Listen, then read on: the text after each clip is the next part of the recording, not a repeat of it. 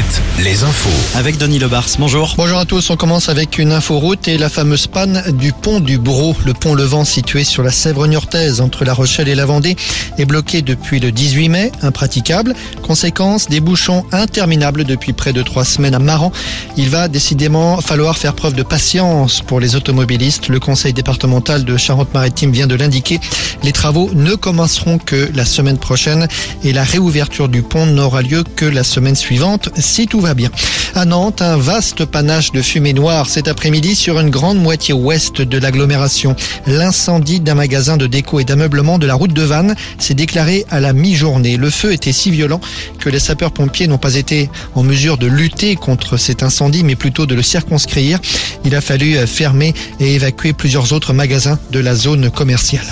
En Ukraine, ce sont des villages entiers qu'il a fallu évacuer aujourd'hui. L'un des plus grands barrages hydroélectriques du pays a été détruit. Conséquence, plus d'une vingtaine de villages inondés. 17 000 habitants en cours d'évacuation.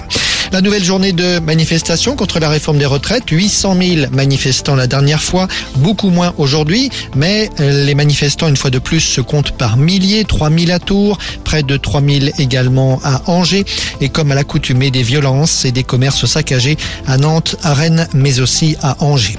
De nouvelles restrictions sur l'utilisation de l'eau ont été prises ces dernières heures dans plusieurs départements, en Deux-Sèvres et en Vendée notamment. Notez que dans la Vienne, le propriétaire du golfe de Mignalou-Beauvoir devait porter plainte aujourd'hui. Des dégradations ont été commises il y a plusieurs jours.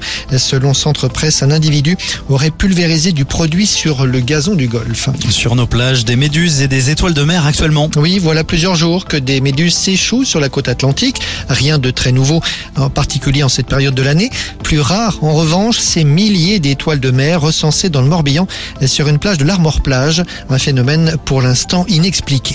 C'est officiel, c'est LeBron James qui donnera le départ des 24 heures du Mans samedi sur le circuit de la Sarthe, une course emblématique selon les propres termes de la star de la NBA. Il s'agira, rappelons-le, de la course du centenaire. Les premiers essais libres commencent demain. Hervé Renard, de son côté, a communiqué une première liste de 26 joueuses en vue de la prochaine Coupe du Monde de football féminin. On note le retour d'Amandine Henry, qui n'avait pas joué en équipe de France depuis décembre 2020. Il y a également la gardienne guingampaise Solène Durand. La Coupe du Monde aura lieu cet été en Australie et en Nouvelle-Zélande. Et pour les Bleus, un premier match amical de préparation se disputera dans un mois en Irlande. La météo avec manouvellevoiture.com. Votre voiture d'occasion disponible en un clic.